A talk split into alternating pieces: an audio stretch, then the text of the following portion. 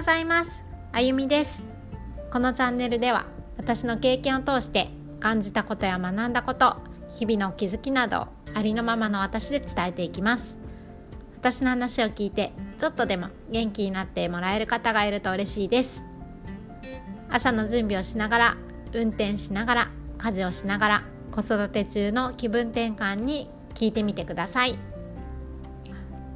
昨日スタンド FM の方で大切な人を亡くされた方へというお話をしました。あの昨日でね3回目だったんですよ。毎日はあまりテーマを決めずにえっ、ー、と聞きに行っていただいた方とコミュニケーションを取りながらライブをしてるんですね。それで、えっ、ー、と1週間に一度はさっき言った大切な人を亡くされてどうしようもない悲しい思いとか苦しい思いをされている方の役に立ちたいなと思ってそういう会をしてるんですね。で昨日がその3回目だったんです。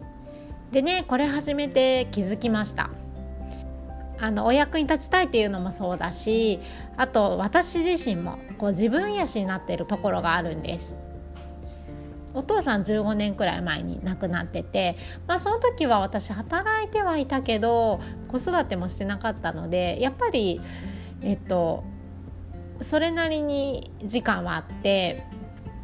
うん、その時の方がもっとねあの自分の感情をそのままに泣く時は泣いて、えっと辛いって言って乗り越えてきた感じはあるんですけどただお母さんは、えーと、病気が分かった時にはもう末期でで私としてはねあっという間に亡くなったっていう感じがしていてで亡くなってからもうすぐにね私も出産だったのでで2人の子供のママになって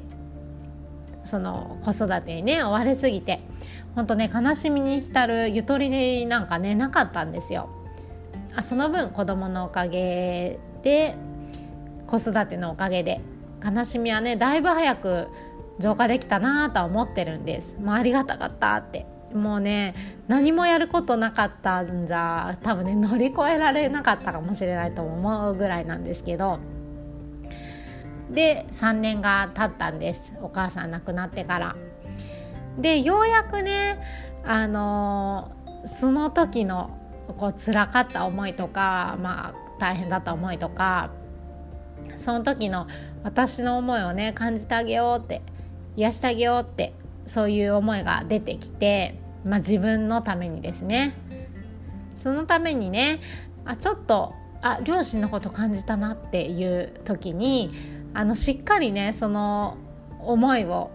感情を感じ取るっていうことをしています。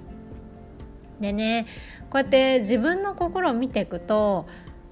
感じようとすればねいっぱいいっぱいいろんなことって感じてるんだななんてことを思うんですよ。もう日々ね忙しさの中でいるとね簡単に通り過ぎちゃう思いっていうのはねいっぱいありますね。もうね私もそんなに両親のことで感じることないんじゃないかななんて思ってたんですけどそうでもねこうやってあの自分で感じ取って自分癒ししようって思った時にあねもうほんと日々いっぱい感じてるんですいろんな場面とか瞬間に。いっぱい思い出してるんだなと思って感じてね。